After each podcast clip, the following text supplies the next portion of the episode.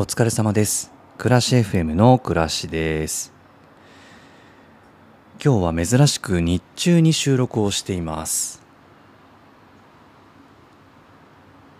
普段は夜車通りが少なくなった時間帯にえ寝室で収録をしているんですけれど、まあ、今日は日中なんですよね。でもう車が通る音とかそういうのも気にせずに窓を開けて風を通しながらちょっとおしゃべりしてみようかなって思います。だからいつもよりもきっと環境音が入ると思うんですけれども、まあ、それもたまにはいいかなと思っております。この環境で喋ってみて思ったんですけどなんか環境の設定によってやっぱり喋り方とか心構えが変わるなって思ったんですよね。どういうことかっていうと普段はあの二重冊子で音が環境音が入りにくい寝室で収録するんですけどね。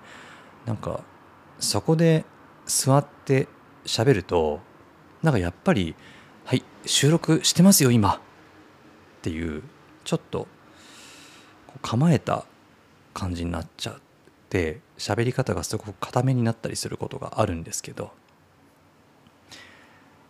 今リビングでリラックスしながら喋ってるんですけどこっちの方が喋りやすいなって思いました。ただ聞いてる人がまあ聞いてる人そんなに気にしないか環境音なんかこっち側の問題ですよね。こっち側がこだわりこっち側のこだわりの問題だな。まあもしお聞き苦しくなかったらこのまま聞いていただければと思います。今日は環境音もご一緒にどうぞお楽しみください。でまあ何を話そうかっていろいろ考えたんですけど何にも思い浮かばなくって何にも思い浮かばなかったんで今日は本当にダラダラと思いついたことを喋っていこうと思います。ちょっと今お茶持ってこようかな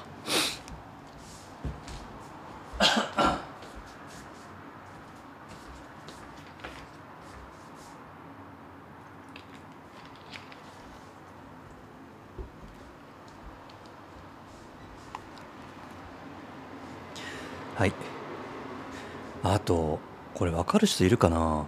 なんかうまく喋れる人うまく喋れない日っていうのがあって、まあ、それはポッドキャストやってる人やってない人関わらず、まあ、日常生活喋ったりするんでね。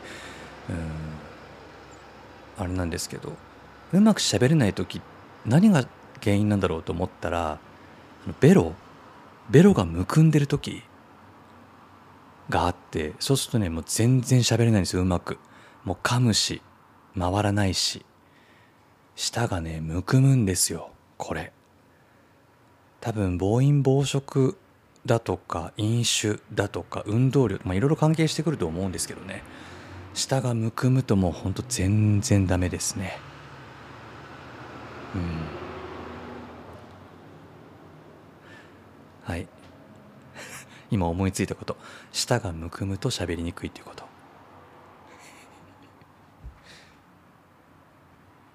ああと思いついたこと。この間クローゼットの中で眠ってる最近出番がない洋服たちと向き合ってみました。まあ洋服っていうのはボトム？パンツ、まあ、ズボンですね。ズボンと言いましょう。ズボンです。ズボン。最近出番ないなって思ったんですよ。めちゃくちゃ気に入って買ったはずなのになんでこんなに出番なくなっちゃったんだと思って。で、まあ、多分前の自分だったらじゃあ気分じゃなくなっちゃったのかなって判断をして手放していた気がするんですよね、うん、じゃあ物減らしちゃおうぜっつって。でもきっとそれするとあなんか履くズボンちょっと少なくなっちゃったからじゃあ買い足すか。って言って、まあ、買い物好きなんできっと買い物に出かけていたでしょう。ええ。でも今回は手放す前になんで出番が少なくなっちゃったって原因をちょっと探ってみようかなと思ったんですよね。で結論から言うとですね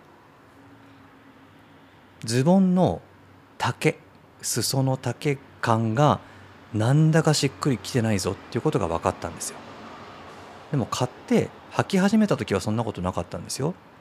でこれね多分その原因はですね履く靴が革靴からスニーカーになったっていうことなんですよね、まあ、革靴とかブーツとかと比べると、まあ、この間買ったニューバランスのスニーカーって結構ボリュームがあるんでやっぱりそのスニーカーを履いてそのズボンたちを履くと、まあ、どうしてもワンクッションダボつくというかすごくやぼったくなる丈感に見えるんですよねで僕スニーカーを履いた時にはズボンの丈ってねくるぶしが見えるぐらいの丈感がいいなって思ってるんですけどもうまるでくるぶし隠れてしまってるんであこれはスニーカーを履くことになって丈がしっくりこなくなってしまったんだって分かったわけです。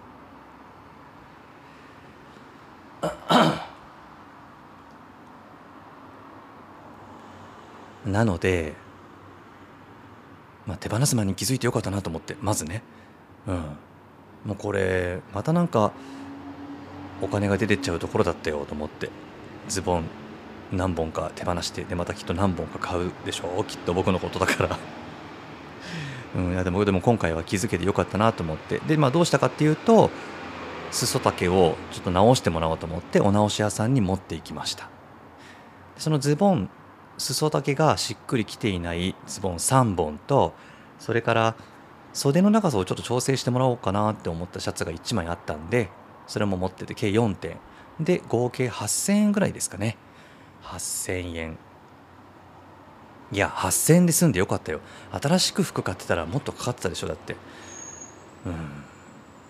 8000円で済みましたねちょっとまだ手元に届いてないんですけどまあうん自分で折り目をつけて安全ピンで留めてこの長さにしてくださいってオーダーしてきたんで、まあ、きっと、うん、自分のちょうどいい裾丈の長さになって帰ってくるんでしょうけれど、うん、8,000円で見事にねその4点の洋服たちが一軍に返り咲くんだったらとってもお安いものだなって思いました。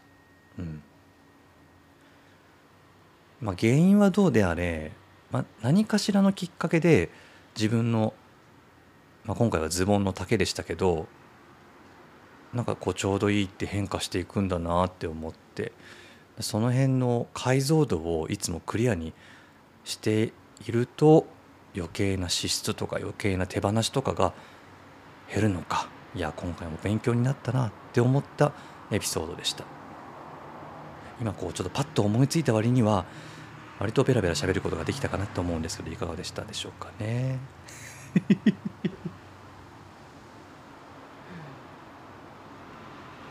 あと何かあるかな。あともう一個くらい喋って終わりにしようかな。えっ、ー、とねああそうね。香水の話しようかな。香水。僕香水も好きなんですよたしなむんですけどねまあいろんな香りを転々として結局また元に戻ってくるなっていう香りはムスクなんですよ。うん、やっぱり結局ムスクが好きっていう感じですかね。でなんでムスクが好きかというとまあなんで好きかって言われるとちょっと分かんないけどまあ一つ言えることは自分の汗とか肌の相性と合うっていうことですかね。香水ってほら自分のその汗とかさ肌と合わないとすごい嫌な香りを放つんですよね。僕の場合だと柑橘系の香水とかすごい合わないんですよね。なんかね酸っぱくなるんですよ香りが ラストノートあたりでえ 臭くなるんですよね。うん。最初のつけた最初ファーストノートっていうんだっけ？は全然大丈夫なんだけどね。時間が経つにつれて酸っぱくなってっちゃうんですよね。あトップノートか。トップノート。うん。でもムスクはトップノートからラストノートまで香りが損なわれないなっていう感じがしてムスクすごく好きです。うん。まあムスクって言ってもいろんな香りがあるんですけど、まあ、僕が好きなムスクは甘すぎずにちょっとスモーキーな香ばしさがあってあったかい感じ。いやこれちょっと難しいな。なんて説明した？ら匂いの説明難しいな。環境音大丈夫かな？急に心配になってきたけど。あの高級石鹸みたいな香りが好きなんですよね僕。うん。はい。まあそういうムスクが好きです。で最近ちょっと見つけたねお気に入りのムスクがあってまだ買ってないんですけどラボラトリオ・オルファティーボっていうブランドのエスベルデっていう香水がねとってもいい香りのムスクだなと思って今ちょっと買おうかな買わないかなって今迷ってるんですけど、まあ、これなんで買わないか買おうかって迷ってるかというと、まあ、高いからっていうことなんですけどでこの香りの説明書きをご紹介するとですね海底に消えた古代大陸アトランティスの切れ端とも呼ばれ神話の時代の記憶を色濃く残した荒々しい姿の地中海に浮かぶ小さな無人島エスベルデット。あ今これあのスマホのライナーノーツみたいなこの商品の紹介みたいなやつを見ながら読んでますけどね。でプチグレインとベチバーの魅惑的なハーモニーで島の強烈な神秘性を表現。って書いてありますね。もう全然香り伝わってきませんね。なんかその交渉すぎてこの説明書きが。プチグレインっていう香料が多分レモンらしくって、まあ、多分清涼感を出す役割をしてるんでしょうね。うん。でベチバーは今調べてみたんですけどベチバーはイネ科。イネ科の植物だからウッディな香りを出すのかな。であとの使われてる香料はコリアンダーの葉っぱとか使われてるんですって。さコリアンダーの葉っぱってさパクチーだって知ってた？最近知ったんだけどこれ常識なのかな？知らなかった。さこの香水を調べててコリアンダーの葉っぱが香料として使われてるぞって書かれていたからコリアンダーってよく聞くけどコリアンダーって何だろうと思って調べたらパクチーって書いてあった。ね、まあ、多分うん香辛料的な感じで使われたりするじゃないですかコリアンダーって。スパイシーさを出すために使ってるのかなもしかしたら。うん、まあ、ということでねラボラトリオ・オルファティーボっていうブランドのエスベルデっていう香水がちょっと気になっていて、まあ、少しお高めなんで、まあ、香水って高いんですよねやっぱりね。ちゃんとした香料使われてるやつって。うん。まあ次のボーナスかなんかで買ってみようかなって思ってます。ちなみにこのラボラトリオ・オルファティーボっていうブランドの エスベルデっていう香水はどこで見つけたかというと新宿のニューマンの中にあるノーズショップっていうお店で見つけました。暮らし FM をお聞きの皆さんは香水とか使われますかね？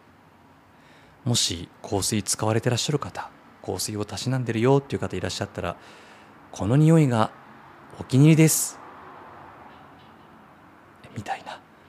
お便りいただけると楽しく読めるかなって思って。教えてください。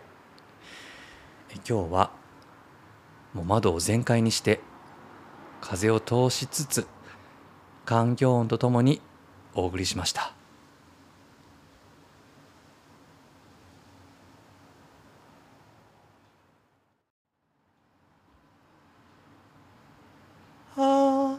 ふれる暮らしの中にある美しい余白を見つけた午後3時角曲がれば。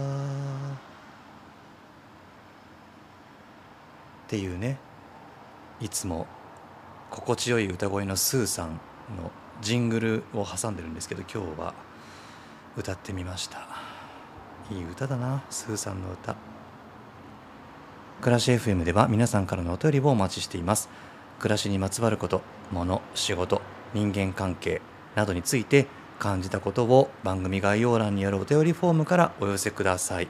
どしどしお待ちしております。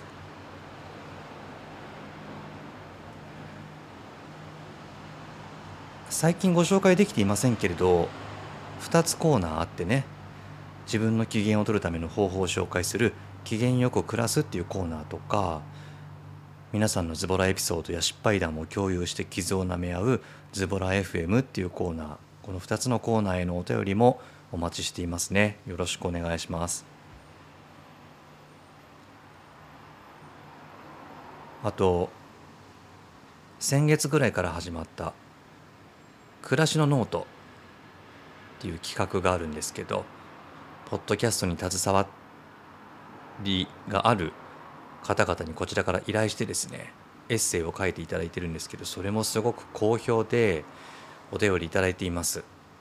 あとリツイートとかねありがたいな。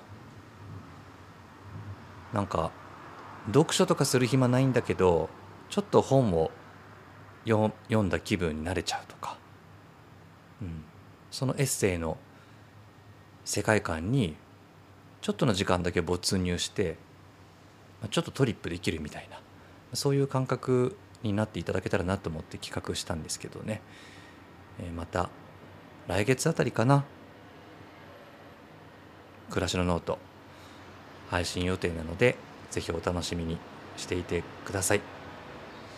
さあ今日は環境音とともにお送りしてきました暮らし FM いかがでしたでしょうか？大丈夫かな？耳障り悪くなかった？うるさいですよねきっと。まあいいや。もうこっちの方が喋りやすい。なんか気負わずに喋れるからもしかしたら今後このスタイルを時々取るかもしれないな。よろしくお願いします。それでは暮らし FM この辺で。これきっともうこのタイミングでいつもだとチュルリさんに書いていただいた。エンディングテーマが流れてるんでしょうね。あの歌もすごくいい歌ですよね。いやあれいい歌だわ。今日もまたあれがいい。これもいいと移り変わる気持ち。心せかされるばかり。次なんだっけ。後でまた迷うなら今が無駄な気がしてでも何もしなきゃ何も変わらないしな。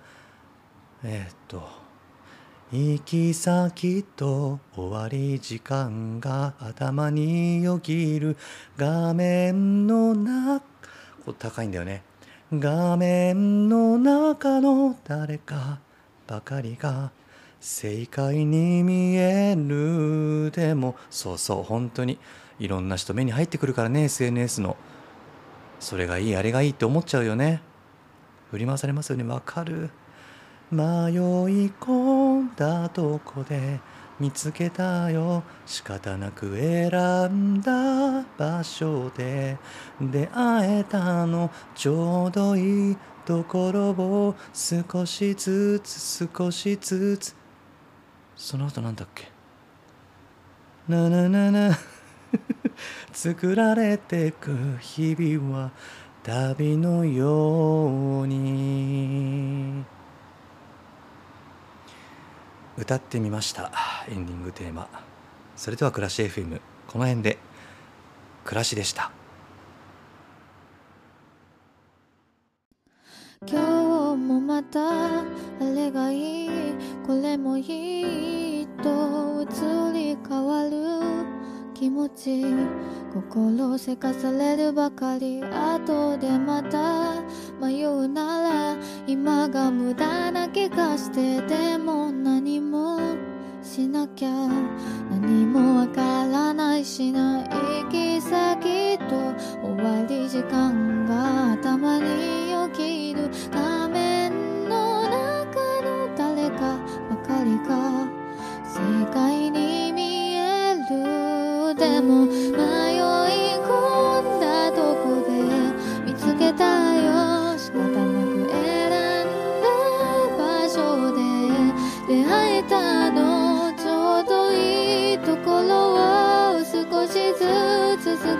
つ集めて作られてく日々は。